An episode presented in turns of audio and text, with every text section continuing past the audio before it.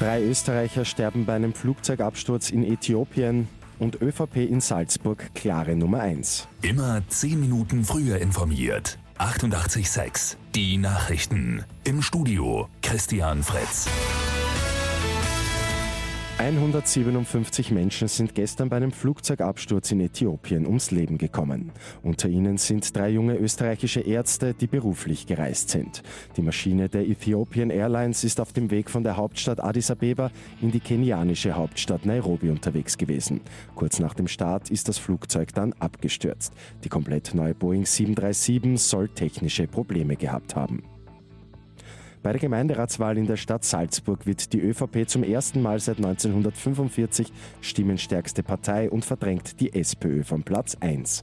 Während die ÖVP mit 47,5 Prozent klar gewinnt, verliert die SPÖ leicht und schafft 27,6 Prozent. FPÖ und Grüne verlieren auch und kommen auf 10,1 bzw. 7,5 Prozent. Bei Lotto 6 aus 45 hat ein Spielteilnehmer die sechs Richtigen getippt. Der oder die Glückliche darf sich über eine Million Euro freuen. Das sind die Gewinnzahlen von gestern 2, 7, 8, 12, 14, 29, Zusatzzahl 19. Die Angaben sind ohne Gewähr. Und auch der Discounter Lidl setzt künftig auf weniger Plastik. Die gute Nachricht zum Schluss. Demnächst werden biologisch abbaubare Sackerl für Obst und Gemüse angeboten und Ende des Jahres fliegen dann alle Einweg-Plastikprodukte aus dem Sortiment.